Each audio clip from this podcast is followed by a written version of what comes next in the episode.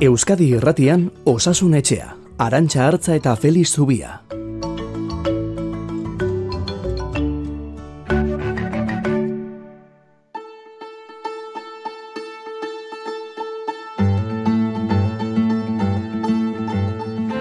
Kaixo egunon, nire izena Garbine da eta zainketa intentsiboen unitatei buruz kontsulta bat egin nahi nuke eta hain zuzen ordutegia, bisita ordutegi buruz. Nire proposamena da e, kasuan kasu baloratu beharko litzatekela, ez? Murruzte hau eta eta agian e, pazientea edo gaixoari berari galdetu, ez? Zer nahi duen? Zainketa berezien unitateetan ezarrita dauzkaten ordutegi arautu eta murriztu buruzko galdera eta proposamena utzi dizkigu garbinek eta toki egokian utzi ere Feliz Zubia Donosti Ospitaleko zainketa berezien unitateko zerbitzu burua baita eta aurreratu digu ari direla gai hori lantzen Donostiako ospitalean ere uren sailean non dauden eta noraino iritsi nahiko luketen galdetuko diogu beraz. Gaur garbineren kezka horretatik abiatuta eskerrik asko gaia osasun etxera ekartzeagatik. Eta aste honetan bertan Donostia ospitalean ez ustean hartu behar izan dute Krimea Kongoko sukar hemorragikoak gaixotutako gizonezko bat, Leondik eraman dute bertara. Osakidetzatik adierazi dute Donostiakoa estatu osoan horrelako ezaugarriak dituzten pazienteak tratatzeko prestaturik dagoela, ospitale hori segurtasun eta isolamendu egokiak eskainiz. Gaixotasuna dakizuenez ezoikoa da, Krimea Kongoko sukar hemorragikoa badela ere aste honetan ikasi dugu, beraz gaur Feliz Zubiari egiteko badauzkagu galderak. Covidaren bilakaerari ere erreparatuko diogu, nola ez, baita osasunaren munduko erakundeak eta tximino gaztan, baztangaren inguruan hartu duen erabaki horri buruz, nazioarteko emergentzia egoera ezartzea horrek zer esan nahi duen argitzen saiatuko gara. Egun onda izuela denoi, eh? aztu baino lehen osasun etxetik. Igor Martínez de Leze arduratuko da teknikaren alorraz, Feliz Zubia osasunarenaz, amarrak arte.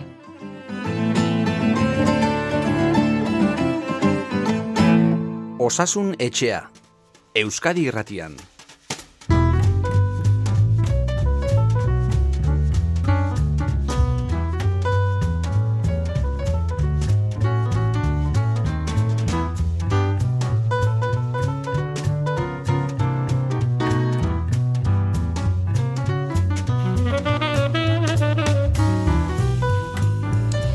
Zubia, kaixo, egunon, Egunon. zer moduz gabiltza? Zabiltza. Bueno, ba, nahiko atarramentua tokatu zaigu, eta hemen gabiltza tartean, baina, bueno, ba, honen gandik ere ikasiz, bai, eta bide eginez, bai. bai. Esan dugu aste honetan ezoiko gaitz kutsakorra duen pazientea hartu behar izan duzuela, beti sortuko da, ezta horrelako ezoiko Bai. mugimendua horrelako kasu bereziak iristen direnean.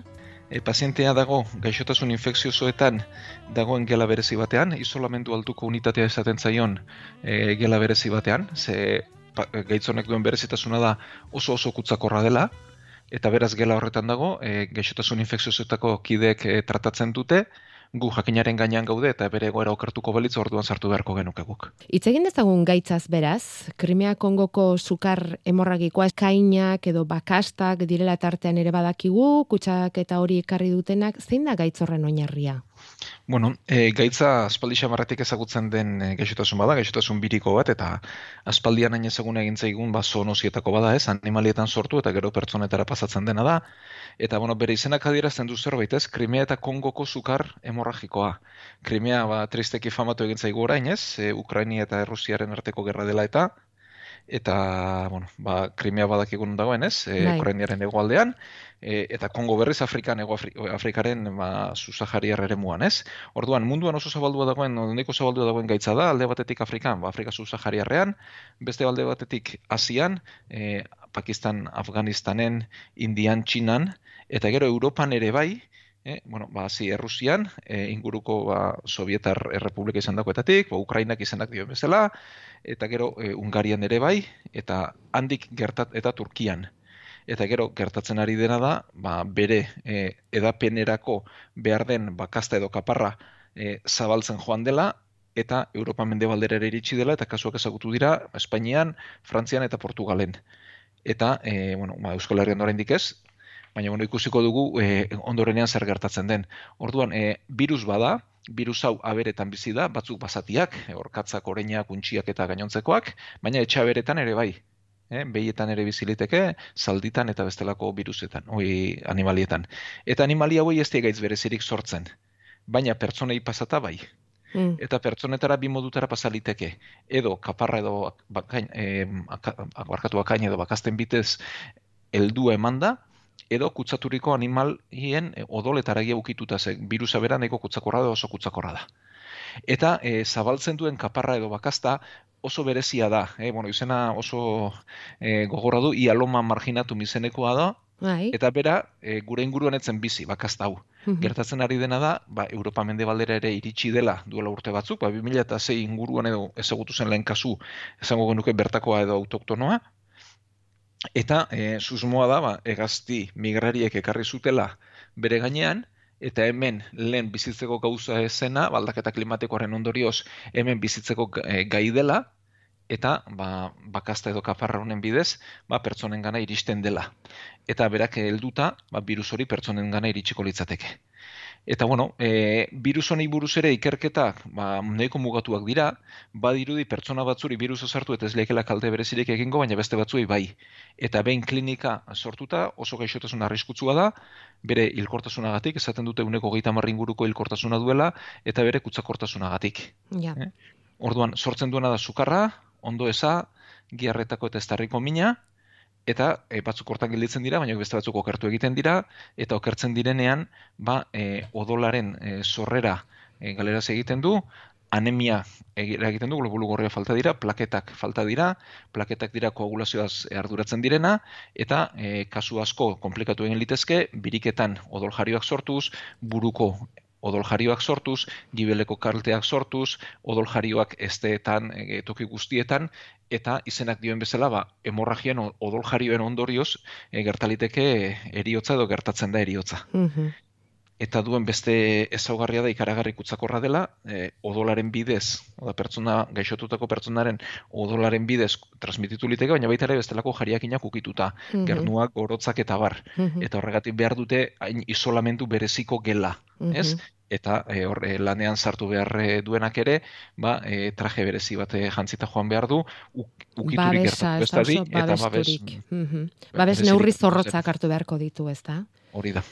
E, Felix, gure inguruan akainak eta bakastak eta izugarri ugaritu dira azken aldi honetan, deno komentatzen dugun kontua da, baina horrek ez du esan nahi gaitza ukutsatzeko errestasun handiagoa dagoenik, ez? ez, bueno, hau ikasten ere, hau ere gara ikasten, eta hemen dagoen kaparra edo bakasta edo e, beste mota batekoa da nagusiki, eta hau Euskal Herrian ez da ezagutzen. Eta e, esango dugu, Iberriar penintzulan, Frantzian ere, gehien dabilena beste mota batekoa dela. Baina mota berezi hau da, zukar hemorragikoa transmititzen duena.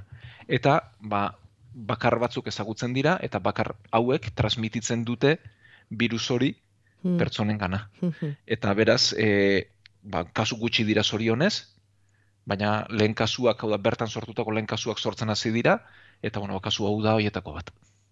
Lehen ere bagen nuen gaitz bat, bakastei eta um, akainei lotutakoa? Laimen gaixotasuna da, bai, e, edo borreliosia, e, borrelia da, hau bakterio bada, kafarrak edatzen duena, hau baita ere basaberetan edo ardietan zerakoetan egoten dena da, eta helduaren bitartez, o pertsonen gana zabaldu litekena, baina hau bakterio bada, eh? Ah, bueno, bakterio eh, bada, ez da bai, virusa. E, ez, orduan, e, virusak duen ezaugarri nagusiena da, bintzat badakigu tratatzeko oso zaila direla eta tratamendurik ez duela.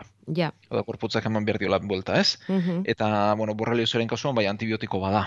Antibiotiko bidez tratatu lehit genezake.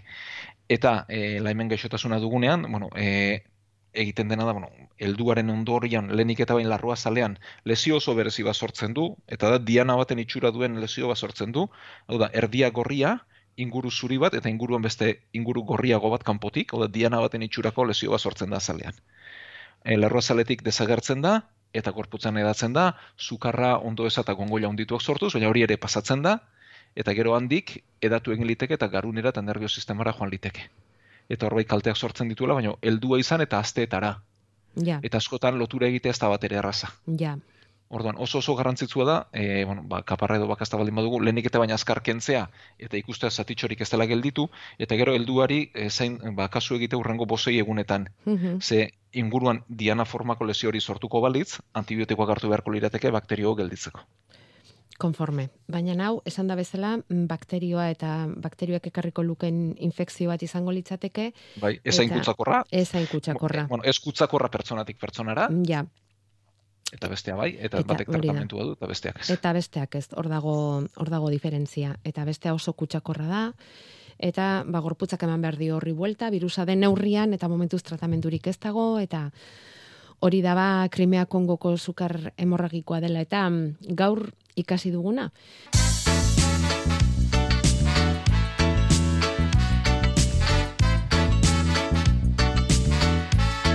Gure e-maila osasunetxea abildua eitb.eus. Bueno, eta honek ez digu aztarazi, COVID-19 hemen daukagula, bilakaerari begiratutxo baten banaiko genioke, kasu positiboen kontaketa eta jarraipena mm, pandemiari garai gordinenean bestain zehatz ez da egiten, ongi aski dakizuenez, baina oroar esan dezakegu Euskal Autonomia Erkidegoan apurtxo bat egonkortu egin dela positiboen kopurua, apur bat beranzko joera ere hartu duela korbarrek oso poliki baldin bada ere, aldiz Nafarroan gorantz egin du oraindik ere, agian San Fermin jaien ondorena izan liteke. Nola nahi dela ere, ospitaletako egoera ez da asko aldatu, oraindik bete xamartuta daude COVID plantak, Feliz, eta mm, litekena da ondorengo egunetan ere ego, joera hause izatea, ez?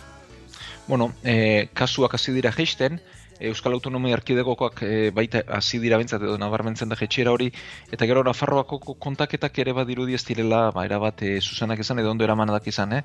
edo horri bintzat egon liteke akatz bat, eta horren balio ere ondo aztertu beharko litzateke. Baina, bueno, kontua da bintzat kasuen jetxiera hasi dela, mantxo oraindik ere, oraindik ere oso saltuetan gaudela, eta gero badakigu ba, kasuak gertatu eta ospitaleratzetara tarte bat izaten dela eta oraindik ere goraldi horren ondorioa bari gara jasaten ospitaletan, ez? E, jeitsiko da, e, eta dio da bezala, bueno, ba, ospitaletan e, eusteko moduan gaude, baina eragiten ditu bere kalteak, alde batetik noski, ba, gaix, gaixotutako pertsona horri, eta bueno, ba, azken asteotan esaten ari gara, baina zaurgarrienak dira horrez, e, kaltetuenak adinekoak eta immunitate arazoak dituztenak, eta bet, ikasi dugu sekuentzia ez, kasuak igo, handikan aste betera ospitaleratzeak, eta handikan amabost egunera eriotzak ez, eta zoritxarrez ba, dinamika hori ez da aldatu. Mm. Eta gero, badira bigarren mailako beste arazo batzuk ere, ez, hau da, e, bestelako gaitz batekin etorri eta positibo izan dena isolatu beharra dago, horrek oeak e, ba, kudeatzeko eta aldameneko oeak ba, ez betetzeko e, derrigortasuna sortzen du eta arazoak sortzen ditu ospitaleko lanean eta beste alde batetik ba, e, gainera ba, pentsa ez, e, ebakuntza baten zai dagoenak eta positibo ematen duenak ezin du ebakuntza egin eta horrek ere pertsona horri ba eragiten dizkio bestelako kalteak, ez? Pentsa ba minbizi batekin dagoena eta ebakuntza baten sei dagoenak positibo eman ezkero itxaron beharra dauka, ebakuntza atzeratu beharra dago eta horrek sortzen ditu bestelako lanak ere. Bai. Hoiek dira albo ondorioak, ezta? Bai. Datozenak. E, Espainiako osasun ministeritzak aste honetan eman du berria iraileko bigarren amabostaldian hasiko direla, COVIDaren kontrako laugarren dosi ipintzen laurogei urtetik gorakoei, adinekoen egoitzetako aitona monei ere bai, eta behin hoiei ezarritakoan etorriko liratekela urrengo taldeak, irurogeitik gorakoak alegia, osasun langileak eta bar. Esan izan diguzu txertoa doitzen ari direla adituak, Felix, garai horretara arte zehaztapen handiagoz txertoa lantzen segiko dute? Bai, espero duguna da horturako, ba, aldaera berriei egokitutako txertuak izatea, ez? E, berria entzun dugu, baina nik ez dakit eh, nola doan prozesua, ez? Badakigu hau, ba, konpainien esku dagoela eta guri informazio iriste zaigu ben gauzatu denean, ez? Eta momentu homentzat ez dakigu horren berri. Bueno, Hala ere, e, irailaren bigarren amabostaldian etorliteke beraz, eta hala erabaki dute laugarren txerto hori. E, lehen aipatu dituzu zaurgarri eta adinekoak, mezu bat jaso dugu bizkaibuseko erabiltzaile baten gandik, gonbidatuz, berak gonbidatzen ditu erabiltzaileak, e, zerbaitekin kesu baldin badira, kesu horren berri emateko autobus konpainiari, bizkaibusek baduela eta horretarako telefonoa, eta horra deitzeko iradokitzen du berak, bestela ez dagoela aurrera egiterik, jendea musukori gabe baldin badabil, edo eta adinekoentzako e, balotxagarriak eta sumingarriak diren egoerak sortzen baldin badira, merezi duela kesua behar den tokian, behar den bezala ipentzea, eta hori da berak egin digun iradokizuna.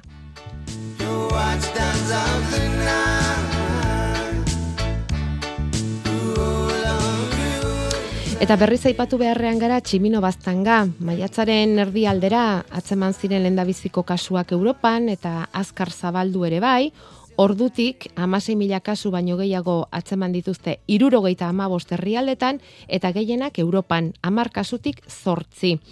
Eta bueno, ba hori horrela, etengabe kontatzen ari gatzaizkizuenez, osasunaren mundu erakundeak nazioarteko larrialdia ezarri du tximino baztangaren gatik. Horrek zer esan nahi duz zehazki, Felix?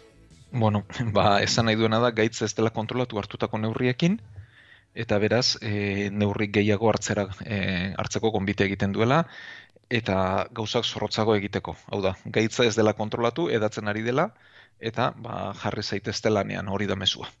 Hori da mezua. Bai, baina bueno, gaitza bera ezagututa, gaitzaren larritasun ezagututa eta edatze bideak ezagututa, ez? Ja. Bueno, kopuruak hor daude, e, kasuak ba, milaka dira, ez? E, mundu esango dugu beti e, kontua da horrelako ez arduratzen garela horrelako deialdiak eta asko izaten dira, ez? Baina beti arduratzen gara ba herrialdea beratzei eragiten dienean.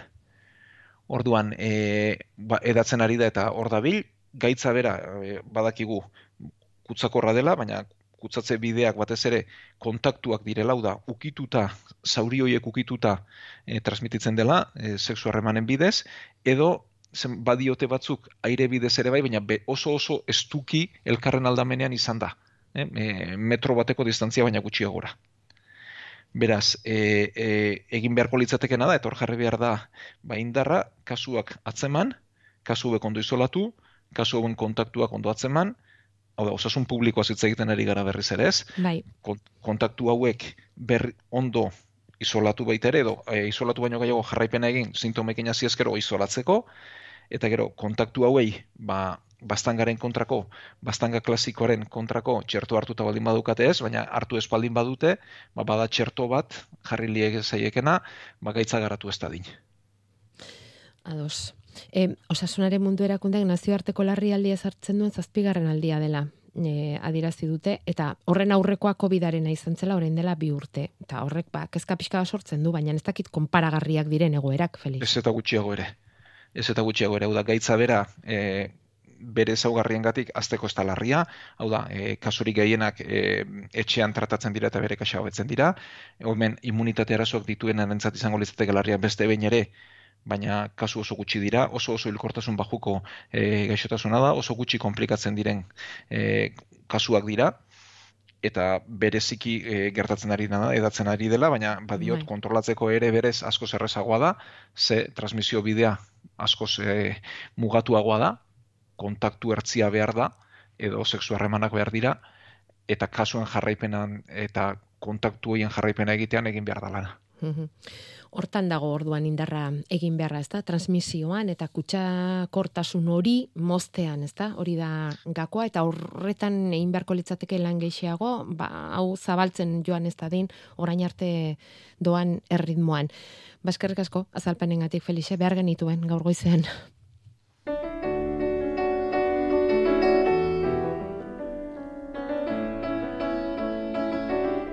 Gure WhatsAppa 688 666 000. Kaixo egunon, nire izena garbine da, eta zainketa intentsiboen unitatei buruz kontsulta bat egin nahi nuke, eta hain zuzen ordutegia, bisita ordutegi buruz. E, gukatxa daukagu unitate honetan ingresatua, eta e, momentu honetan e, beha esnatuta dago, e, eta zainketak jasotzen. Eskerrak eman, bertan dauden profesional guztiei, medikuei, erizain, auxiliar eta zeladorei, ba, bere laguntzagatik, profesionaltasun eta jatortasun da gertutasunagatik. Nik jakin nahi nuke zergatikan dienain e, murriztuak ez, guardiko ordu erdia eta arratsaldeko bi orduak, hor dagoen pertsonaz, e, sendatzeko prozesu batean da honen, ez nahi dagoenen jakinda bertan ze, zenbat ordu pasatzen diren e, apenas rutinai gabe ez, e, denbora pasatzea da helburua. Jakinda pertsona horri e, familiaren gertutasunak iten dion on guztia kontutan hartuta eta batipat atxaldetan ez, e, egonean egoten direnean zergatikan bi ordutara murriztea ez. Nere proposamena da e, kasuan kasu baloratu beharko litzatekela, ez, murruzte hau, eta eta agian e, pazientea edo gaixoari berari galdetu ez, zer nahi duen. Nik badakit, e, bisita luzatzeak kalte ingo balio, ba ez dela egokia. Baina hon egiten badio, nik uste gertuko ekin egotea baino botika edo medizina hoberik ez da hola ez. Orduan gustatuko litzaidake arrazoi hoi ba, jakitea eta ulertzea gehien bat. Eskerrik asko. Bueno, garbineren mezua jaso dugu, osasun etxean, eta mm, donosti ospitaleko zeinketa berezietan ardura duzunez, Felix, mm, jakin nahi genuke, ari otezareten zuenean behintzat, e, horrelako lanketaren bat egiten, gaixoek izan dezaketen tratu pertsonalago hori lantzen, bizitei lotuta, nola dago kontua gaur egun zainketa berezien unitateetan? Bueno, ba, lehenik eta baina eskarrak eman edizkio garbineri, eta gainera, e, esan beharra dukat, e, transkripzio gorde egingo dudala. Ze proiektu baten barruan gabiltza, eta oso oso lagungarri zaigu eta erabat garbinerekin erabat ados nago e, jakitun gara egoeraz eta hortan gaude. E, bueno, zainketa intentzioen unitateak berez, ba, izenak duen bezala zainketarako tokiak dira, ez? E, pazienteak erabat kontrolatu egon behar du bere larritasuna dela eta eta derrigorrezkoa du, ba, etengabean mediku erizain, erizain laguntzaile eta gainontzekoak, fisioterapeutak, berekin egotea eta zainketa hori eramatea, ez? Eta idei hori dela eta sorburuan, ba, bisitaldiak murriztu ziren, zainketa horiek behar zirelako. Eta hori ala da, hasieratik. Mm. Baina horrek badu gogortasun handi bat garbineko zondoa saltzen duen bezala, ez? E, pertsona hori bere ingurunetik ateratzen da, isolatu egiten dugu, familikoen bisitak oso murretzak eh, dira, lagunenak ere bai, eta horrek bakardadea dakar, beldurra dakar, isolamendua dakar, eta bueno, e, badira urteak, ba, hau ezagutzen hasi ginela, e, gero badira ba onden ondorioz e, amez gaiztuak dituztenak eta epe luzeagoan ere mantentzen diren e, egoerak eta e, korronte oso bat bada ba ziuak humanizatzeko. Eta korronte horren e, bueno, gauza asko e, lantzen ditu, baina horietako bada ba zeniden eta lagunen bisitak zabaldu alizatea. Eta e, bada eredu bat eta da ate irekien ziu bat sortzea.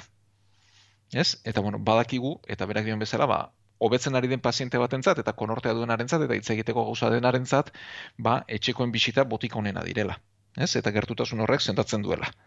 Eta bueno, ba, esan behar dago, gure unitatea mentzat horren proiektu bat e, garatzen ari garela, e, eta nahi duguna da 2023 garren urtean, hau, bueno, on, hau egiteko, ba, bueno, bestelako gure lan funtzionamenduak eta gure lan protokoloak ere aldatu beharra dauzkagu eta hortan gabiltza, eta nahi duguna da 2023 zabaldu, eta berak dioen bezala, bisita e, aukerak eman, ez derrigortasuna baina bai aukera eman, eta gainera zen idei zainketan e, parte hartzeko aukera ere eman.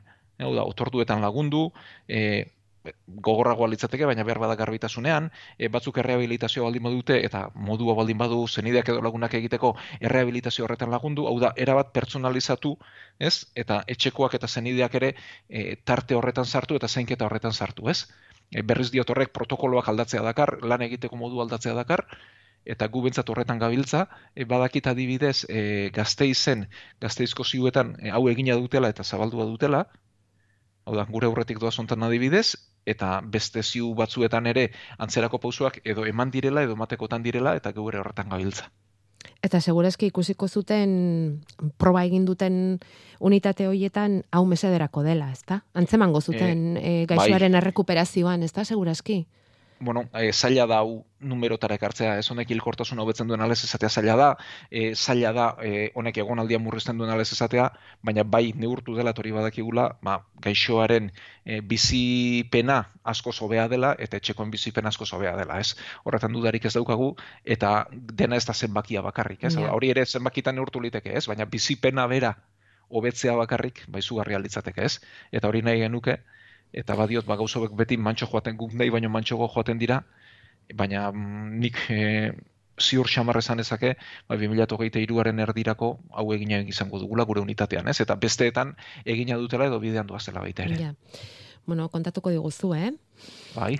Juan, Juan zara kontatzen, eh? E, nola nahi ere batzutan gertatzen da, ezta? E, igual familiari iruditu hobeto dagoela, bere, bere gaixo hori, eta medikuek esatea ez honek pakea behar du, honek isolamentua behar du, e, mesedez itxointzazue pixka batean, ez? Hori ere Bueno, gertatuko baino- zaizu, ez? Bai, baina komunikazio hori egunerokoa da, hori erresa da, ez, hau da. Mm. E, familiak badaki, eta bueno, gurretarako gaude, ez, esateko edo behar duen ala ez duen, baina e, idea da batez ere filosofia aldatzea, ez, hau da, bai, ez da dila bai, bai. ere muitxi bat izan, Mm. gaixoaren beharren arabera aukera eman, eta gero familiaren aukeren arabera ere joango dala, ez da joango, ez? Baina gutxienez eskaini bide hori, Bai, eta joan etorri hori, bai. Bai, Mhm. eta ikusi hori nola egin dezakegun. Bueno, ba, esan dakoa, Donostiako, Donostia ospitalea metzat, 2008 irurako pixka bat e, eremu horretara hurbiltzeko asmoa daukate, eta eta bueno, garbineri eskatuko diogu baimena bere, bere audioa zuri pasatzeko, Felix. Bai? Eta, Ba, eta, gustora bueno, hartuko nuke. Bueno, ba, galdetuko diogu, dudari gabe, eta ingo diogu kontsulta hori.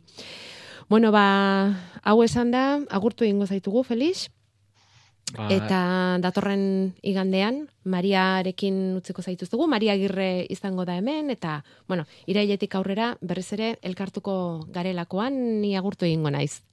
Bondo ondo ibili zu ere erantxa. Bai, uda ona beste pasa. aste bete badaukagu hori da. Eta bueno, Bai. abuztuan ez da osasun etxerik izango, eta irailean berriz hemen izango gara. Hori da. Ni gaur sortzi hemen izango naiz berriz. Bai, atxeden bat hartuko dugu osasunetxean abuztuan zehar, eta gero irailean indar berrituta itzuliko gara. Baietz, Bai hori da. asmoa behintzat horixe da.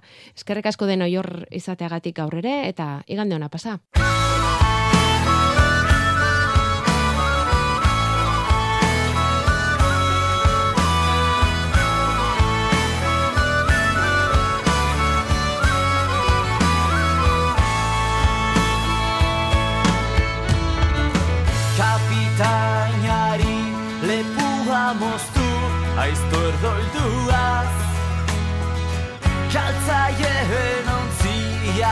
Jauretaratu Eriotzak